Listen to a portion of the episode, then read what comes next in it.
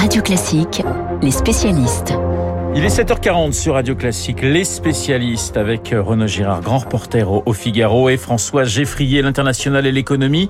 Renaud, on va débuter avec vous, avec l'international. Hier, en Nouvelle-Calédonie, les indépendantistes ont demandé le report du référendum prévu le 12 décembre prochain. Renaud, pourquoi, pourquoi ce report? Le prétexte, c'est évidemment l'épidémie de Covid dans ce territoire français autonome de 270 000 habitants. Euh, là-bas, évidemment, les saisons sont inversées par rapport à nous.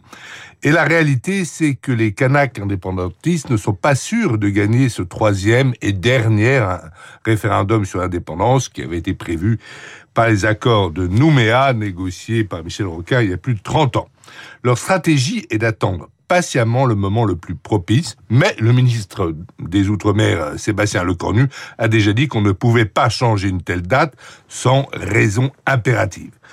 Quoi qu'il en soit, les grands requins blancs de l'Indo-Pacifique tournent déjà autour de l'archipel de la Grande Île, qui est très riche en nickel. Un archipel isolé qui est à 1400 km à l'est-nord-est de l'Australie. Alors Renaud, vous parliez des, des grands prédateurs. Qui sont-ils ces prédateurs? Bah, Le premier d'entre eux est bien sûr la Chine. Elle ne se contente pas de vouloir accaparer les minéraux, stratégiques de la Nouvelle-Calédonie. Elle veut aussi chasser les Américains de l'Indo-Pacifique et régner en maître dans la plus grande région euh, du monde. La récente alliance militaire AUKUS entre l'Australie, le Royaume-Uni et les États-Unis a été d'ailleurs pensée pour contrarier les plans expansionnistes de la Chine. Mais si les Chinois venaient un jour à disposer de la Nouvelle-Calédonie, quel magnifique porte-avions évidemment, ça leur euh, ferait face à leurs rivaux anglo-saxons. Et euh, cette terre de Nouvelle-Calédonie est très importante pour les Chinois parce que dans leur stratégie à long terme, elle peut leur permettre d'effacer les humiliations subies au, 19e et au 20e siècle et elle, ça leur permet de prendre des terres euh, qui défient directement euh, leurs rivaux anglo-saxons pour le contrôle du Pacifique. Renaud, comment comptent-ils s'y prendre? Eh bien, par leur cyber-propagande. Dans une première phase, ils vont jouer à fond et ils le font déjà d'ailleurs, l'aide sur les réseaux sociaux aux indépendantistes. Leur calcul, évidemment, est de leur faire gagner le référendum. Ils sont des maîtres inégalés en cyberguerre. Et une fois que les Kanaks seront au pouvoir, la Chine les couvrira d'or afin de s'emparer petit à petit de tous les leviers de pouvoir dans l'archipel. Il faut savoir que la Calédonie, à elle seule, offre à la France une zone économique exclusive inégalé. Vous savez, c'est les 200 000 des côtes de la zone euh, économique exclusive.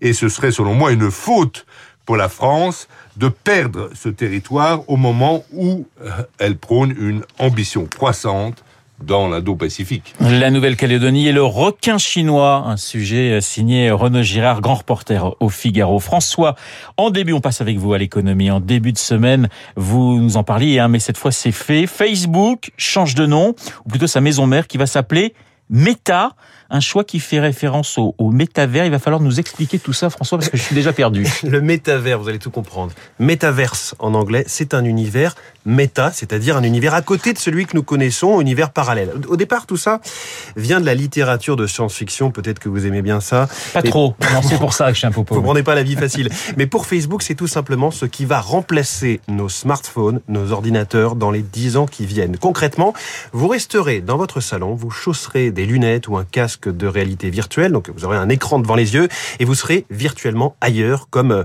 téléporté. Alors où serez-vous? Vous serez au choix dans un jeu vidéo dont vous incarnerez vraiment le personnage, dans une salle de cinéma pour un effet ultra immersif, dans un magasin de vêtements pour tester euh, un nouveau look Renault sans devoir passer par la cabine d'essayage, ou encore au milieu de votre open space au bureau pour une sorte de télétravail 2.0.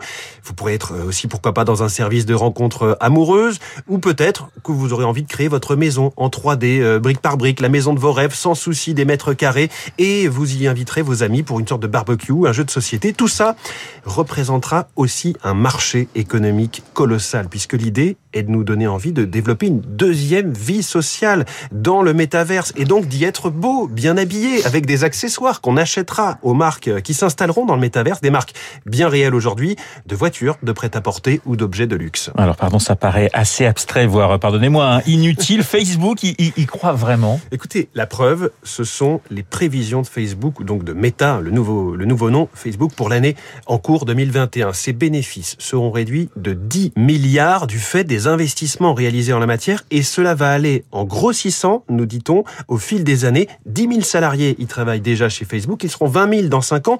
Objectif 1 milliard de personnes utilisatrices du métaverse d'ici la fin de la décennie. Là où on peut imaginer que ça va marcher, c'est quand on voit comment la pandémie nous a tous fait basculer en quelques heures dans un univers virtuel. Le déjeuner chez mamie, la réunion avec votre patron, votre cours de yoga, personne n'imaginait les remplacer par une visioconférence et tout ça, a priori, c'est très bien passé, à peu près. Euh, alors, dans un monde où on va moins se déplacer, impératif écologique, coût de l'énergie, autant faire des réunions plus confortables qu'un simple appel Skype ou Zoom. Évidemment, ça pose mille questions sur l'isolement, notamment si on doit passer encore plus de temps euh, par jour devant les écrans. Question aussi sur la consommation d'énergie de tout cela. Alors, comme je vous sens toujours pas vraiment convaincu, Renaud, et que je vous sais ancré dans de solides références culturelles du monde physique bien réel, je vous dirais que le monde se divise en deux catégories. Oui. Ceux qui ont un casque de réalité virtuelle chargé en batterie et ceux qui creusent leur tombe économique. En tout cas, c'est Je sens que je creuse, moi. C'est ça. C'est un peu la dire, François, quand même. La vision du monde, en tout cas, de Mark Zuckerberg pour euh, dans 10 ans. Vous incarnerez au choix le bon, la brute ou le truand. Bah écoutez, je, vais y réfléchir, mais j'ai un côté Turbigo 2222 assez euh, assez développé. Meta, le nouveau nom de la maison mère de Facebook, les spécialistes avec euh, François Geffrier et Renaud Girard. Messieurs, je vous souhaite un excellent week-end. Vous le savez, aujourd'hui Emmanuel Macron et Joe Biden se rencontrent pour tenter de sortir de la crise des fameux sous-marins. Les relations pas franchement simples entre les présidents français et américains. Eh bien, c'est le thème du journal imprévisible de Mister Marc Bourreau, surtout quand un chef de l'État français tente de parler anglais. Marc Bourreau, dans une petite minute, journal imprévisible. À tout de suite. Chaque week-end, Radio Classique vous donne rendez-vous avec Gauthier Capuçon. Chaque samedi et dimanche, nous écoutons ensemble les plus grands interprètes. Et samedi prochain, c'est Théodore Curensis qui sera mon coup de cœur musical dans nos carnets musicaux du week-end. Alors à très vite sur Radio Classique. Les carnets de Gauthier Capuçon, tous les week-ends à 11h sur